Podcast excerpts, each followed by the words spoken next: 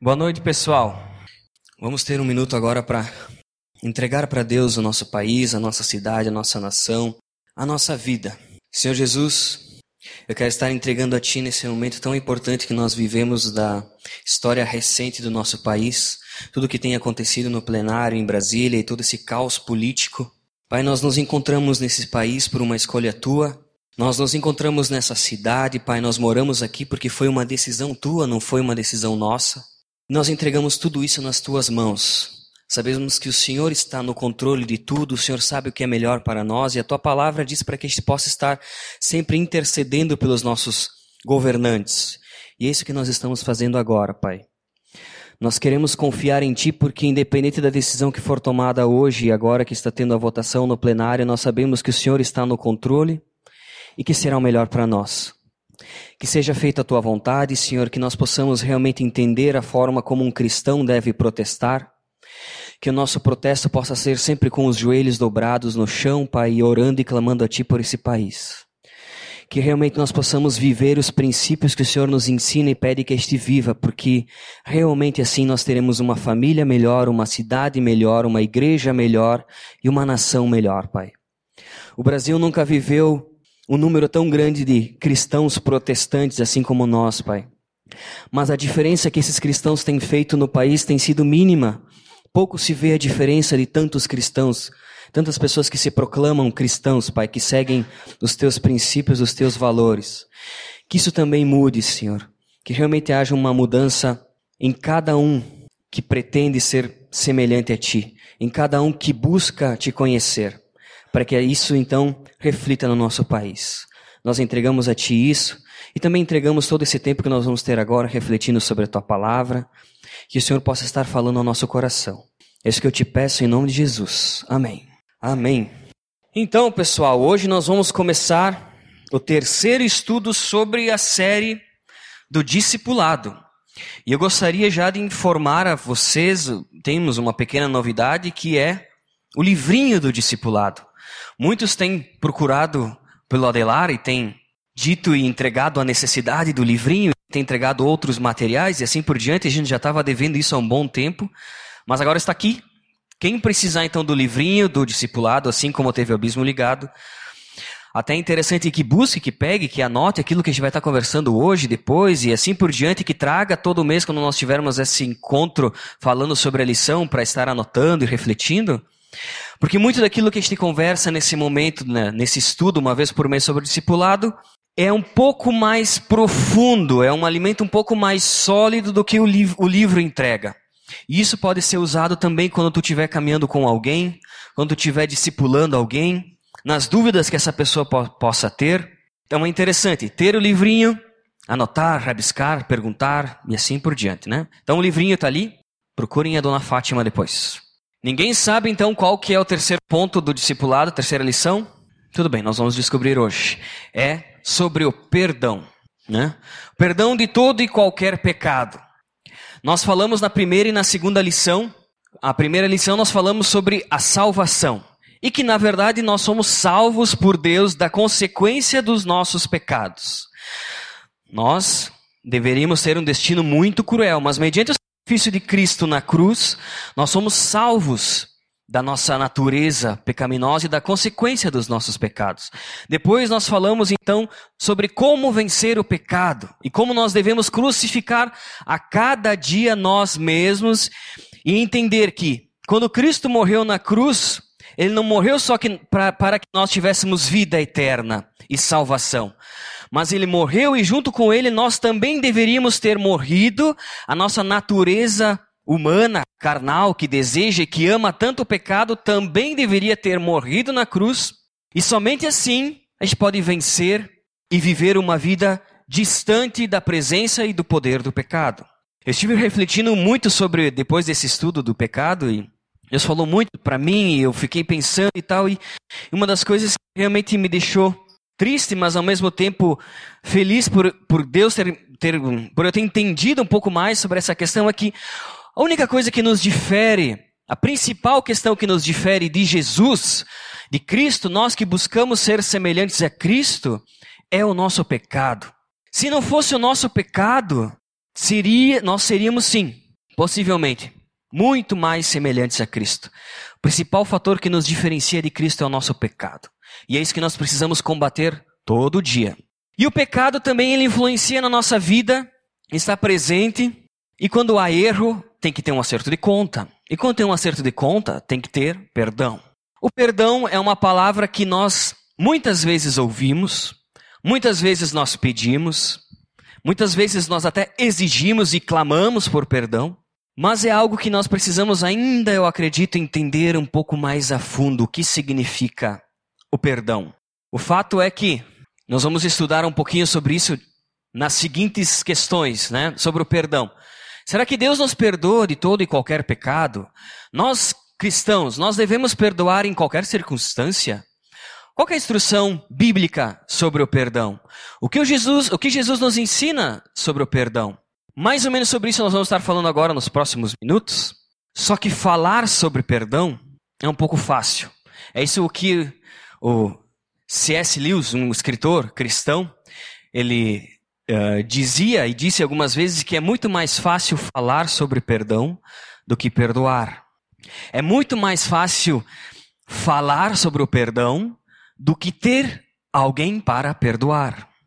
É muito mais fácil eu estar aqui falando sobre o que a Bíblia diz sobre o perdão e depois sair ali fora e perdoar. É muito mais fácil me cercar por pessoas que eu amo do que perdoar e amar os meus inimigos. Por isso que falar sobre o perdão é extremamente fácil. O difícil é ter alguém para perdoar. Eu acredito que esse é nosso principal desafio e nós estamos nesse patamar. Nós entendemos, nós até falamos sobre o perdão, mas nós temos dificuldade de perdoar. Nós temos bastante dificuldade de perdoar. O que acontece na nossa sociedade é que, infelizmente, nós somos cercados, nós estamos cercados por pessoas que são pessoas falhas, assim como nós, e nós erramos um com os outros, e sempre existe alguém que nos trai, alguém que nos fere, alguém que nos machuca, alguém que nos deve alguma coisa. Nós vivemos numa sociedade que nos coloca um espinho todos os dias. O fato também, algo muito curioso, até trazendo para os relacionamentos, já que é a base de uma igreja, em específico os casamentos, Hoje é quase, existe quase 50%, o índice é de 50% de divórcio. 50% das pessoas que se casam se separam. 50% dos casamentos, eles se, são desfeitos pela falta de perdão. Mais da metade, então, do sofrimento, de tudo aquilo que a gente uh, sofre na nossa vida, mas a metade não, grande parte do sofrimento que nos é causado não é causado por circunstâncias, por dificuldades, mas também é causado por pessoas. Pessoas que nós devemos perdoar ou pedir perdão. Por isso, o perdão é algo que deve ser constante na vida do cristão. Tanto pedir perdão, como perdoar, e não só perdoar o outro, mas também perdoar a si mesmo, e também entender sobre o perdão que Deus tem e tem todos os dias conosco, né? Mas o que, que significa a palavra perdão? Eu gosto sempre de tentar buscar a base das coisas e a palavra perdão, ela realmente significa abrir mão, deixar ir. Isso significa a palavra perdão. É como se eu abrisse mão de algo que me feriu, que me é. Eu tenho todo o direito de me sentir assim, mas eu abro mão. Eu deixo ir. Isso significa perdão, né? Abrir mão. A pessoa que não perdoa, ela tem consequências espirituais, emocionais e também físicas, né? O perdão é algo que realmente destrói. A pessoa que não perdoa, é engraçado, né? Que a pessoa, ela tem dificuldade contra aquilo ali, mas a pessoa que não perdoa é como se toda a refeição que ela fizesse, ela se sentasse do lado da, do inimigo. Toda vez que ela fosse se deitar na cama para descansar depois de um dia cheio de trabalho, ela se deitasse ao lado daquele que feriu ela e toda aquela mágoa. Se toda vez depois de um ano inteiro de trabalho ela vai querer tirar férias para esquecer de tudo o que aconteceu, ela levasse de carona aquela pessoa que feriu. A pessoa que não perdoa, ela vive um eterno, uma, uma eterna mágoa, né? E um sofrimento que causa realmente complicações físicas, espirituais e emocionais, né? O perdão é muito complicado. Mas um dos primeiros versículos que eu gostaria de ler com vocês é Miqueias, capítulo 7, do versículo 18 até o 19. No Antigo Testamento, a Bíblia fala fala isso sobre o perdão de Deus, para que nós possamos entender um pouco sobre como funciona o perdão de Deus. Né? Miqueias capítulo 7, versículo 18 e 19, diz assim, Quem é comparável a ti, ó Deus, que perdoas o pecado e esquece as transgressões do remanescente na sua herança? Tu que não permanecesses irado para sempre, mas tens prazer em mostrar amor. De novo terás compaixão de nós, pisarás nossas maldades e atirarás todos os nossos pecados nas profundezas do mar.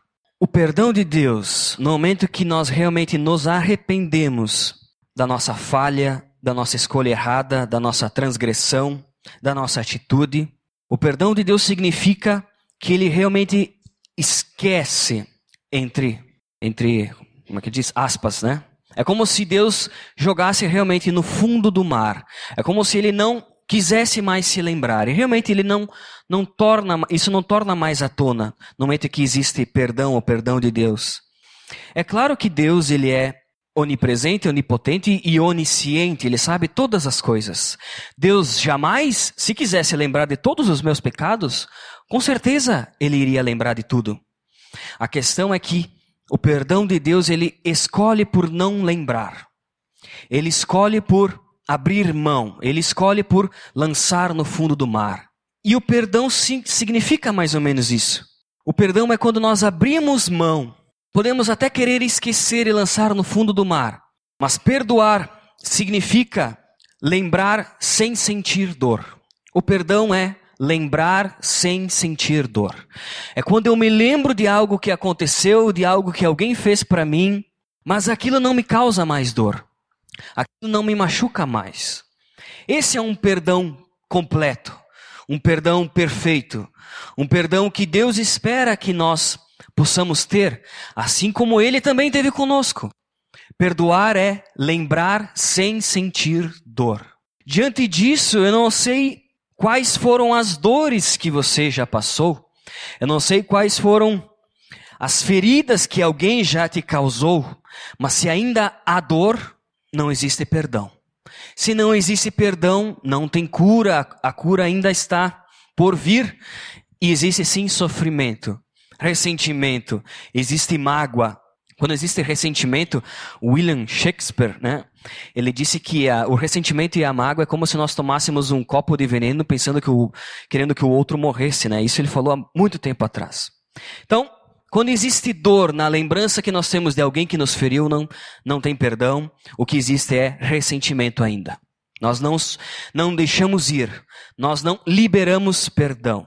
Perdão é lembrar sem sentir dor. Se vocês fossem sair hoje, o meu desejo, daqui, o meu desejo é que vocês lembrassem disso, que perdoar é lembrar de algo, mas sem sentir dor.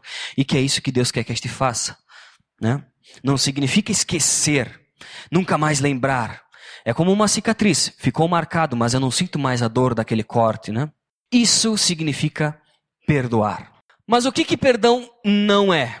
Bom, primeiro lugar, perdão não significa fechar os olhos para os erros dos outros.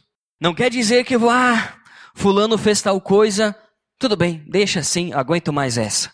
Não significa isso. Isso não é perdoar. Pelo contrário, se nós sabemos algo que o nosso irmão em Cristo, nosso familiar, nosso amigo, falhou e falhou conosco, nós temos o dever de instruí-lo mediante o que a palavra de Deus diz. Não é fechar os olhos para os erros das outras pessoas. Isso não é perdoar. Isso é falta de amor. Uh, o principal sintoma quando alguém não ama é deixar a pessoa viver no próprio pecado e no próprio erro.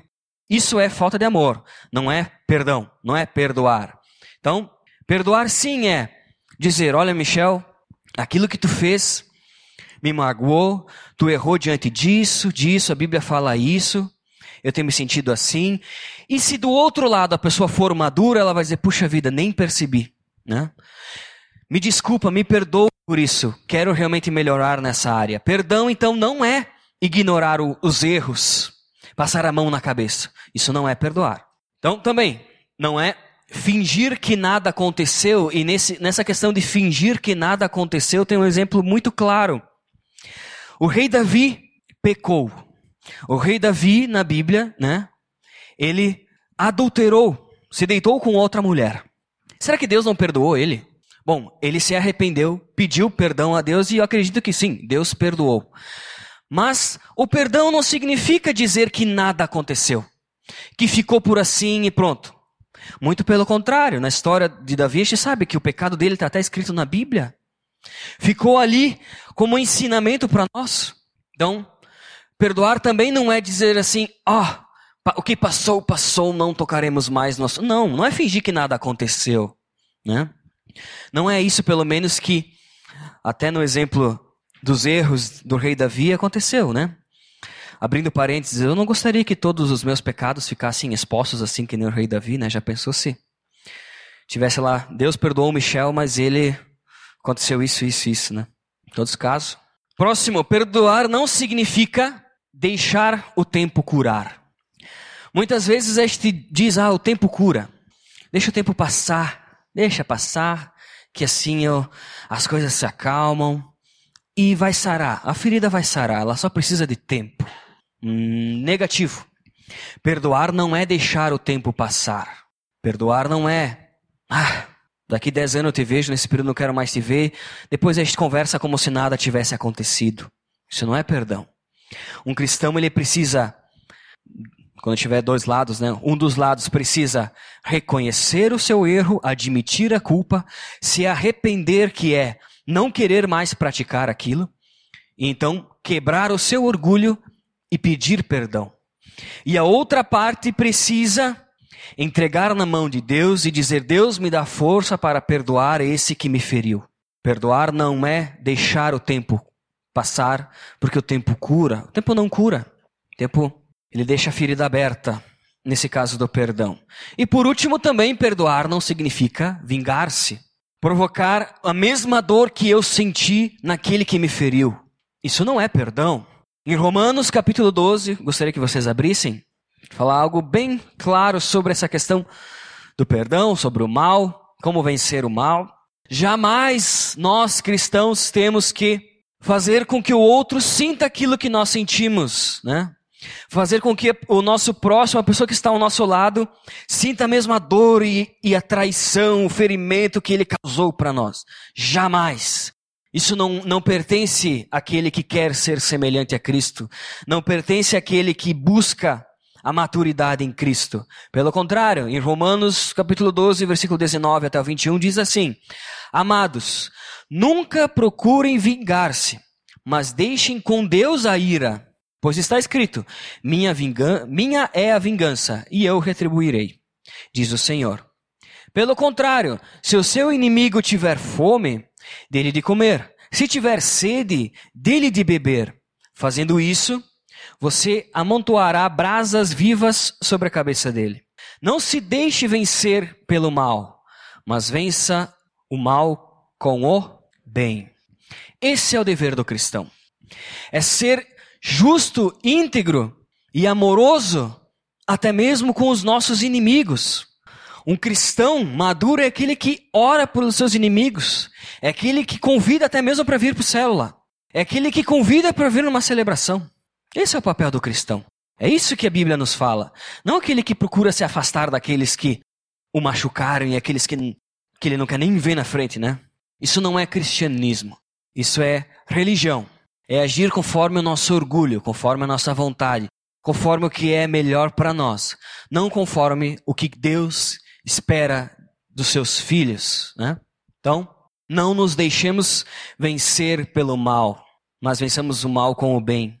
Não vamos praticar algo para que a pessoa sinta a mesma dor que nós sentimos. Vamos falar alguma coisa para que ela se machuque como nos machucou. Não, pelo contrário, né? Vamos vencer o mal com o bem. Nessa questão do perdão, tem uma pequena dualidade, duas palavras que parecem a mesma coisa, mas que são opostas, que é a questão da, das desculpas versus o perdão.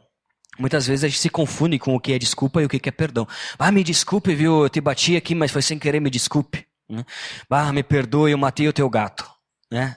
A gente não, muitas vezes não sabe como usar essas palavras. O que é desculpa, o que é perdão? Mas quando é que eu tenho que perdoar? Quando é que eu tenho que me desculpar? Bem, eu de novo queria parafrasear, que eu, que eu gostaria de usar as, as palavras daquele escritor, C.S. Lewis, o escritor cristão que eu falei antes, que ele dizia que é mais fácil falar sobre o perdão do que perdoar.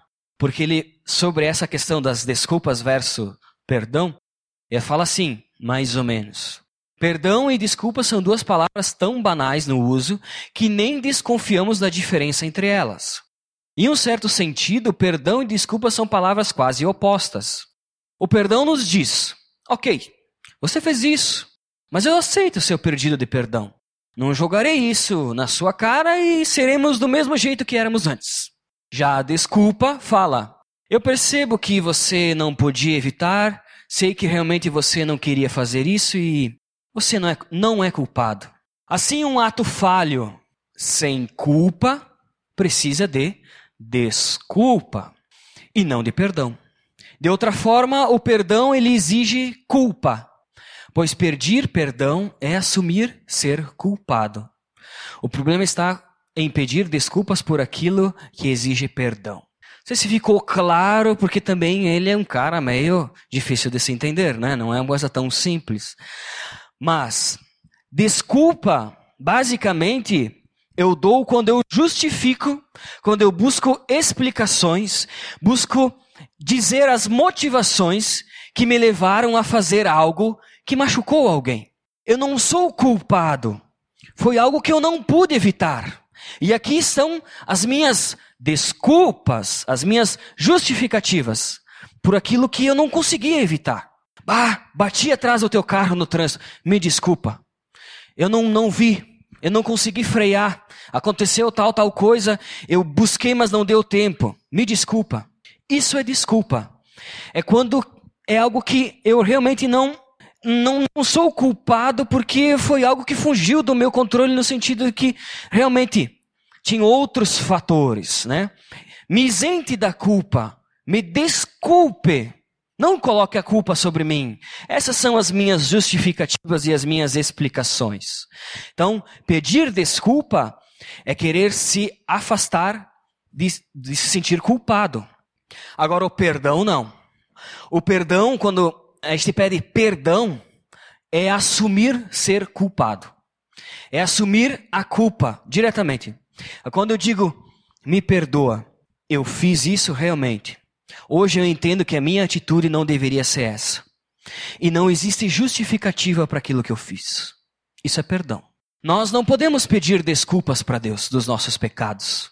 Porque na maioria das vezes, se não todas as vezes, nós escolhemos pecar.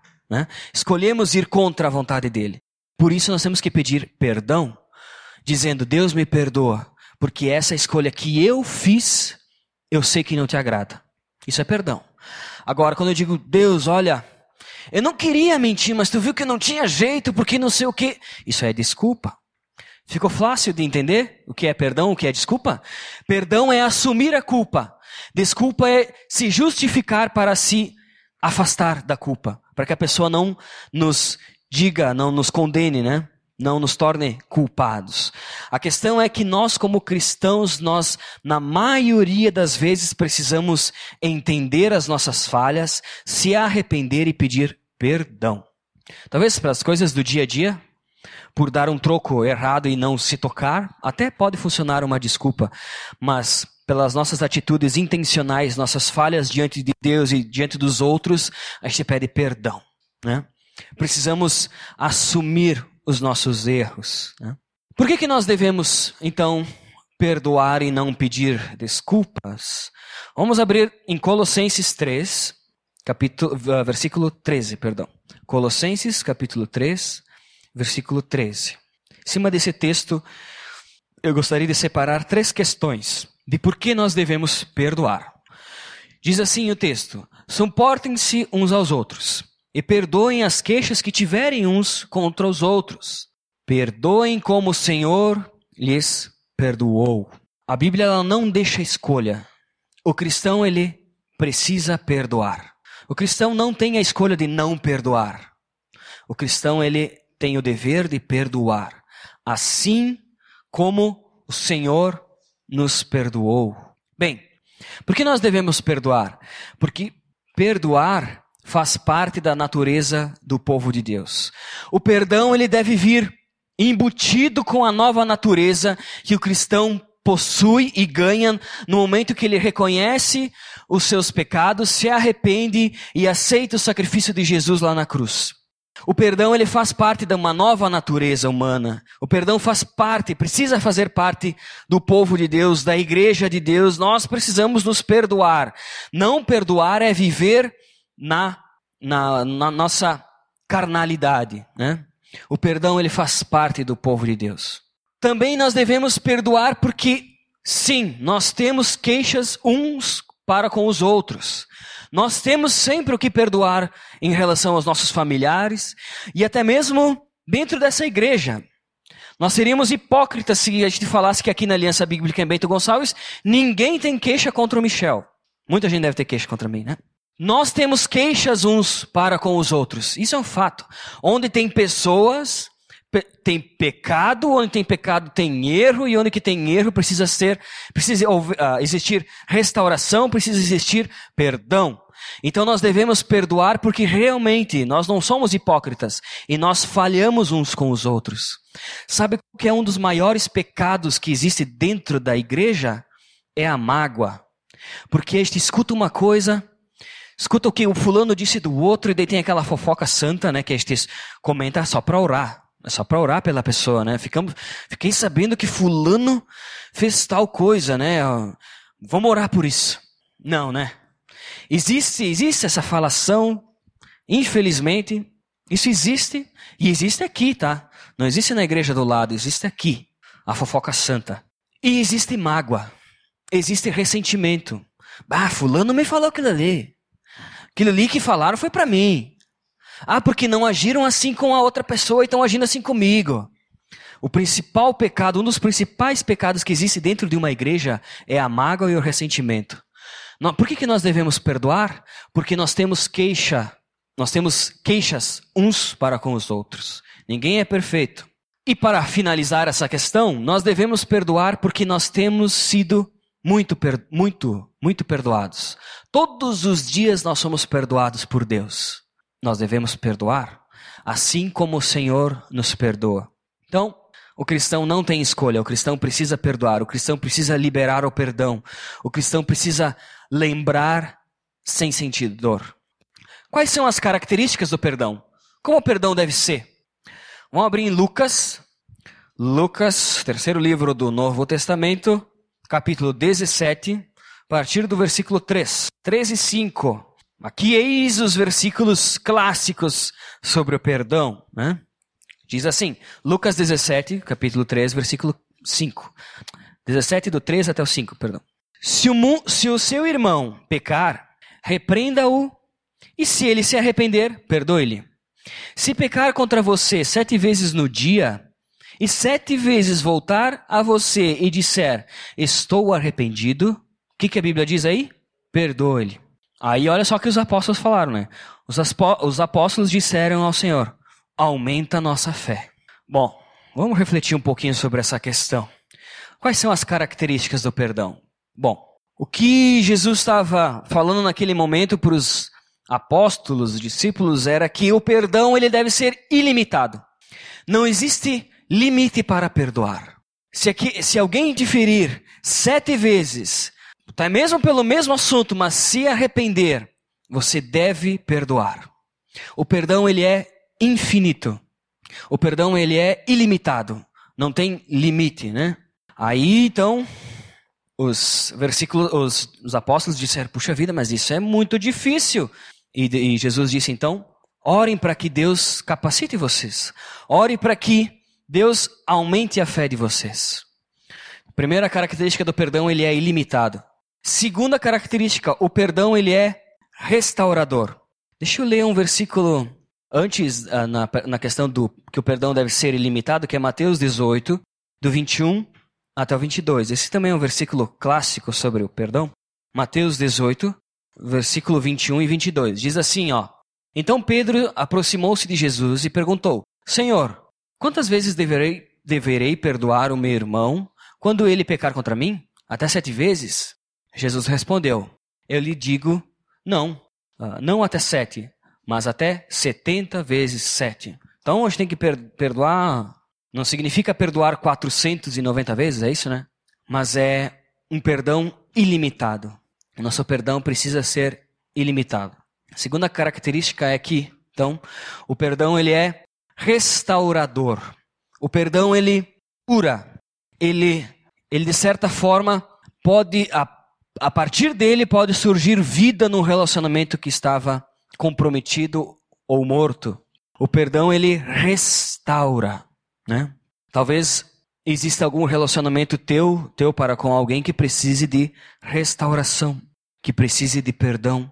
Só o perdão ele pode curar, somente o perdão ele pode restaurar um relacionamento ferido. E a restauração ela pode ser completa. Eu separei o exemplo da parábola do filho, do filho pródigo, porque o pai, ele realmente, depois do filho aprontar tantas coisas, né, o filho abandonar e querer tudo e fugir tal, ele se arrepende e volta para o pai. E o pai naquele momento não guarda ressentimento, não guarda mágoa, não guarda, apesar do outro irmão falar tanta, o outro filho, né, falar tantas coisas, ele decide perdoar, ele decide restaurar e dar vida novamente a alguma coisa que estava morta. Em Lucas capítulo 15, versículo 21, 24 fala um pouco sobre isso, que diz então que diz assim: "O filho disse para o pai, né? Pai, pequei contra ti, o céu, não, pequei contra o céu e contra ti. Não sou mais digno de ser chamado teu filho." Mas o pai disse aos seus servos: Depressa, tragam a melhor roupa e vistam nele. Coloquem um anel em seu dedo e calcem em seu, e calçados em seus pés. Tragam um novilho gordo e o matem-no. Vamos fazer uma festa e comemorar. Pois esse meu filho estava morto e voltou à vida. Estava perdido e foi achado. E começaram então a festejar. Um perdão quando existe arrependimento e da outra parte existe realmente um perdão verdadeiro, ele é restaurador. Ele pode trazer alegria para uma família que estava de certa forma morta. Ele, o perdão ele restaura. E o perdão também ele é transcendente. O perdão transcendente porque nós jamais vamos conseguir perdoar como Deus nos perdoa se depender das nossas próprias forças. O perdão não parte somente de nós. O perdão precisa também ser algo, uma, uma, aproximação nossa com Deus, para que assim, nos fortalecendo em Deus, nós possamos então tenhamos a condição de perdoar. O perdão ele não, não tem como ser total somente pela minha, pelo meu desejo, pela minha energia, pela minha capacidade. Nenhum homem consegue perdoar. Somente um cristão que foi perdoado por Deus e por meio da ação do Espírito Santo na sua vida consegue perdoar alguém de uma maneira completa, de uma maneira como a gente tem conversado até agora, consegue perdoar alguém e não sentir mais dor. Somente pela ação do Espírito Santo na vida dessa pessoa é que o perdão ele consegue ser efetuado e então liberto, né? Por isso que é fácil falar sobre perdão, mas é difícil ter alguém para perdoar. Eu de novo deixei o texto de Lucas 17, principalmente o versículo 5, que é quando os apóstolos falam então para Jesus e diz assim, bah, então aumenta a nossa fé. Aumenta a nossa fé, porque se depender de nós não tem como não. Eu não sei o que tu precisa fazer, qual que é a gravidade do perdão que tu precisa liberar ou até pedir perdão. O que, eu não sei. A única coisa que eu sei é que tu precisa entregar isso para Deus e pedir que Deus te capacite a perdoar. Pedir que Deus aumente a tua fé. Pedir que Deus realmente te dê uma maturidade. Faça com que tu quebre o teu orgulho e possa então liberar perdão. O perdão ele precisa vir de Deus. Talvez essa seja a tua oração. Talvez tu esteja pensando assim, Michel, eu sei, eu tenho que perdoar o meu chefe. Tu não sabe como é que é trabalhar com aquele cara lá. Todo dia olhar aquela cara daquele cidadão. Eu sei. Como é que eu vou fazer isso com aquela pessoa? Como é que eu vou perdoar aquele que fez isso, isso, isso, isso, isso comigo? Bem, entrega isso para Deus. Pede que Deus aumente a tua fé. Que Deus te capacite a quebrar o teu orgulho. Só assim tu vai conseguir perdoar e ser também curado, porque quem não perdoa sofre, né? O perdão ele é uma faxina no nosso coração. O perdão ele é uma asepsia, ele limpa, ele tira qualquer impureza da nossa alma. Esse é o perdão. Só consegue perdoar então quem se aproxima de Deus e pede: Deus, aumenta minha fé, porque por mim mesmo eu não consigo perdoar. Isso é demais para mim. Uma das coisas que mais me impacta na questão do perdão é o exemplo de Jesus. E o exemplo de Jesus sendo mais específico na cruz. Porque vocês sabem que Jesus foi condenado no julgamento mais errado da história. Jesus foi condenado ser, sem ter culpa alguma. Ele pagou um alto preço, pagou com sua própria vida, sem ter nenhum pecado, nenhuma transgressão, nenhum erro. Jesus ele foi humilhado, foi torturado, foi ferido. Jesus ele foi pregado numa cruz no meio de dois bandidos, no meio de dois ladrões. As pessoas cuspiram nele, bateram nele, colocaram lanças nele, colocaram uma coroa de espinho na cabeça dele, colocaram vinagre para ele tomar. Jesus sofreu, apanhou, apanhou no nosso lugar. Só que a primeira frase que ele disse, quando ele estava lá na cruz, entre a terra e o céu, qual foi? Pai, perdoa-lhes, pois não sabem o que estão fazendo. Esse é o exemplo. Esse é o nosso exemplo. Se nós realmente quisermos ser uma igreja que reflete a Cristo, nós precisamos falar aquilo que Cristo falou. Pai, me ajuda a perdoar. Perdoa essas pessoas, porque eles não sabem o que fazem. Se o nosso desejo é ser semelhante a Cristo, nós realmente precisamos nos sentir crucificados na cruz, morrendo para o nosso orgulho, morrendo para a nossa natureza carnal e dizendo: Pai, me ajuda a perdoar aqueles que estão me ferindo. Jesus também falou isso na oração do Pai Nosso, né? Esse é o exemplo de Cristo. A primeira das famosas sete frases que Jesus falou na cruz foi: Pai, perdoa, porque eles não sabem o que estão fazendo. E muitas vezes a gente se acha no direito de não perdoar alguém. Alguém que não colocou uma coroa de espinho na nossa cabeça, alguém que não nos bateu, alguém que não nos feriu, alguém que não nos traiu, alguém que não nos colocou no lado de dois ladrões, alguém que não nos condenou numa sentença de morte. E este escolhe não perdoar. E diz assim: aquela pessoa vai sentir o que eu senti. Se fosse assim, nós não estaríamos aqui. Nós deveríamos estar, sim, pregados sentindo aquilo que Jesus sentiu no nosso lugar. A dor tremenda de uma morte cruel Cristo é o nosso exemplo. Para finalizar, eu gostaria de ler com vocês a parábola do credor incompassivo, que está em Mateus capítulo 18, do versículo 23 até o 35. Eu vou ler para vocês numa versão bíblica que se chama Almeida Revisada, pela questão mais técnica dos valores ali do que o credor devia, né? Vocês podem acompanhar na na Bíblia de vocês. Então, a parábola do credor incompassivo, talvez você já tenha lido essa parábola, já tenha refletido, porque ela fala sobre o perdão e sobre a incapacidade do ser humano de perdoar, mas eu gostaria de aprofundar um pouco mais ela, para que a gente pudesse estar entendendo que tipo de perdão que Deus espera de nós. Diz assim, Mateus capítulo 18, a partir do versículo 23. Por isso o reino dos céus é comparado a um rei que quis tomar contas aos seus servos. E tendo começado a tomá-las, foi-lhe apresentado um que lhe devia dez mil talentos. Mas não tendo ele como pagar, ordenou seu senhor que fossem vendidos ele, sua mulher, seus filhos e tudo o que tinha, e que se pagasse a dívida. Então aquele servo, prostrando-se, o reverenciava, dizendo: Senhor, Tenha paciência comigo, que tudo te pagarei. O senhor daquele servo, pois movido de compaixão, soltou-o e perdoou-lhe a dívida. Saindo, porém, aquele servo, encontrou um de seus conservos, que lhe devia cem denaros. E segurando-o, o sufocava, dizendo: Paga o que me deves. Então o seu companheiro, caindo-lhe aos pés, rogava, dizendo: Tenha paciência comigo, que te pagarei. Ele, porém, não quis, antes foi encerrá-lo na prisão, até que pagasse a dívida.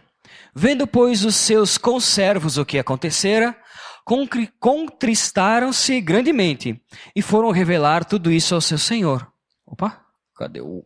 Acho que não tem o último. Vou continuar lendo por aqui. Foram revelar tudo isso ao seu senhor. Então o seu senhor, chamando-o à sua presença, disse-lhe: Servo malvado, perdoei-te toda aquela dívida, porque me suplicaste. Não devias tu também ter compaixão do teu companheiro, assim como eu tive compaixão de ti? E indignado, o seu senhor o entregou aos verdugos, até que pagasse tudo o que lhe devia. Assim vos fará meu Pai Celestial, se de coração não perdoardes cada um a seu irmão. Ler de novo essa parte. Assim vos fará meu Pai Celestial, se de coração não perdoardes cada um ao seu irmão. Bem, quando a gente lê essa passagem, o que a gente entende é como alguém que foi perdoado não consegue perdoar o outro. Puxa vida, ele foi perdoado pelo rei, saiu daquele momento, por que ele foi cobrar o outro em vez de seguir o mesmo exemplo? Será que ele não sentiu algo que foi tão prazeroso, que é o perdão, se sentir livre da culpa? Por que ele não fez isso com o outro? Nós realmente devemos perdoar. Porque se a gente perdoar, então Deus também vai nos perdoar. Mais ou menos é isso que a gente entende. Não está errado esse entendimento, mas eu gostaria que a gente pudesse estar então indo um pouco mais a fundo na questão dos valores, do que significa, esse, do que significam esses valores, para que assim a gente possa estar entendendo a grandiosidade daquilo que Jesus estava ensinando naquele momento. Bem, o que a gente precisa entender em primeiro momento é que o, o tal do servo do rei, ele devia cerca de 10 mil talentos. Bem, Todos os impostos que Herodes, o Grande, naquela, naquele reinado, ele acumulava naquela época, por ano, eram 900 talentos. Então, o que aquele servo devia para o seu rei era mais de uma década de arrecadação de impostos de toda a nação. Não era pouca coisa. Era algo gigantesco. Não era qualquer coisa. Também, por um outro lado, o outro trabalhador devia 100 denários, né? Um dia de trabalho gerava ao trabalhador um denário. Então, se ele devia 100, é um pouco mais de três meses, né? 100 dias de trabalho. Um devia mais de uma década, 11 anos de arrecadação de impostos de toda uma nação. O outro devia 100 dias de trabalho, três meses, um pouquinho mais, né? Um talento significa 6 mil denários. 10 mil talentos simbolizam 6 milhões de denários. Total da dívida que aquele servo devia para o rei era de 165 mil anos de trabalho. Não era pouca coisa. 165 mil anos de trabalho. E depois ele sai dali e não consegue perdoar alguém que devia para ele 100 anos de trabalho. 100 dias, perdão, né? Senão será essa que é a questão da, do tamanho da dívida de um e o tamanho da dívida do outro. O que Jesus estava falando naquele momento é que o servo, ele devia uma dívida impagável. Não tinha como pagar aquilo. Ele merecia sim ser culpado e pagar com a própria vida e pronto, acabou. Não tinha como ser indisculpável. Ser inocentado dessa dívida, não tinha como. Era uma dívida impagável. Por outro lado, o conservo do servo devia algo que era relativamente fácil de se pagar. Diante do que ele devia era algo que não representava nada. O que eu quero dizer com isso é que nós, que entendemos o que Cristo fez na cruz, também muitas vezes ficamos na mesma circunstância. Porque nós fomos perdoados de uma dívida imperdoável. Nós fomos perdoados por uma culpa que não tinha como ser desculpada. Nós devíamos algo a Deus que não teria dinheiro no mundo que poderia pagar, que não existiria tempo de trabalho suficiente para pagar. Jamais nós conseguiríamos pagar a nossa dívida com Deus. Jamais. Imperdoável, indisculpável, impagável. Essa é a nossa dívida com Deus. Muito maior do que 165 mil anos de trabalho. Como alguém que foi perdoado de algo tão grande tem dificuldade de perdoar aquele que o cortou no trânsito aqui na esquina? Como aquele que foi perdoado de algo que não tinha como ser perdoado, não consegue perdoar uma ofensa que a sua esposa fez, uma atitude que seu marido teve. Como não consegue? Como alguém que foi perdoado de todos os seus pecados de algo que não tinha como ser pago, não consegue pagar, não consegue perdoar um erro de um filho, um erro de um colega de trabalho, um erro de um chefe. Como? Gente, quem somos nós para não perdoar? Para dizer que não queremos perdoar ou que não vamos perdoar? Quem somos nós? Nós somos os maiores culpados. Nós tínhamos a maior dívida de todas. E mesmo assim nós somos perdoados por Cristo lá na cruz, morrendo por nós. E a gente tem a dificuldade de perdoar aquele que pisa no nosso pé.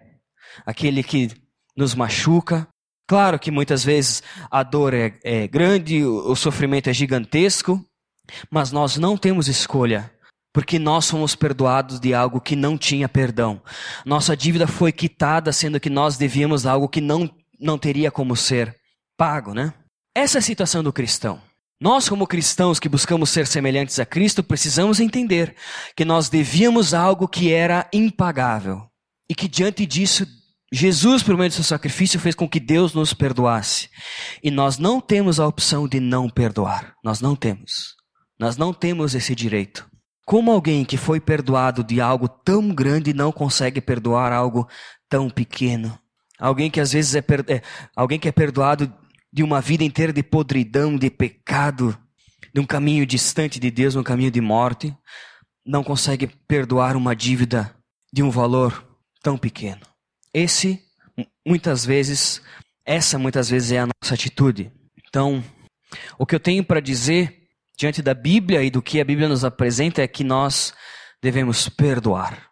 E daí vem as seguintes frases: Eu não sei quem te machucou, eu não sei quem te feriu, eu não sei como está o teu relacionamento com, com o teu marido, com a tua esposa, com os teus filhos, eu não sei como é que está o teu ambiente de trabalho, eu não sei como é que está você diante de Deus.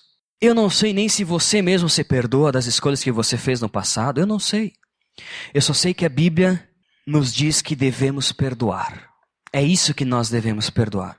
Nós devemos ou pedir perdão e se arrepender por algo que nós fizemos, perdoar aquele que, que se arrepende e que vem até nós, que nos feriu e que se arrepende, aceitar o perdão de Deus e se arrepender das nossas atitudes, e perdoar, esquecer de certa forma, não sentir mais dor das nossas escolhas do passado, perdoar também a nós mesmos e ter uma vida nova, um novo recomeço, ter uma restauração de vida, de relacionamento.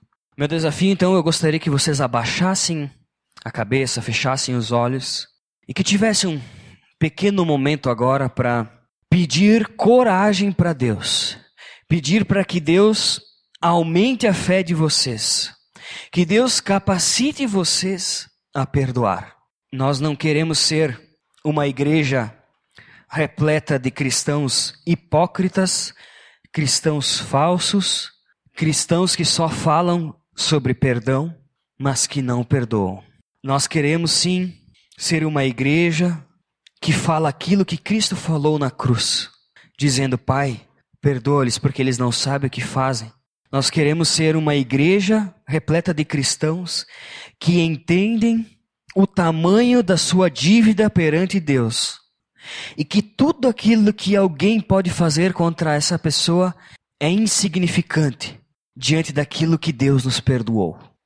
Que essa seja a tua oração. Que esse seja o teu compromisso. Que essa seja a tua atitude com os teus familiares, dentro da tua casa que essa seja a tua atitude dentro dessa igreja.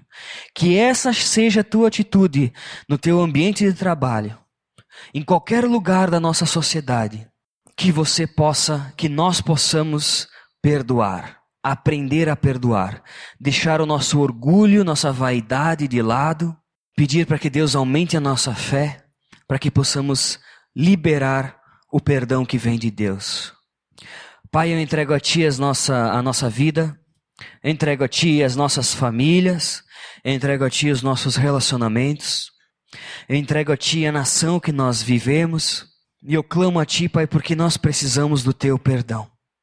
Nós precisamos do Teu perdão porque nós não temos perdoado assim como o Senhor nos perdoa.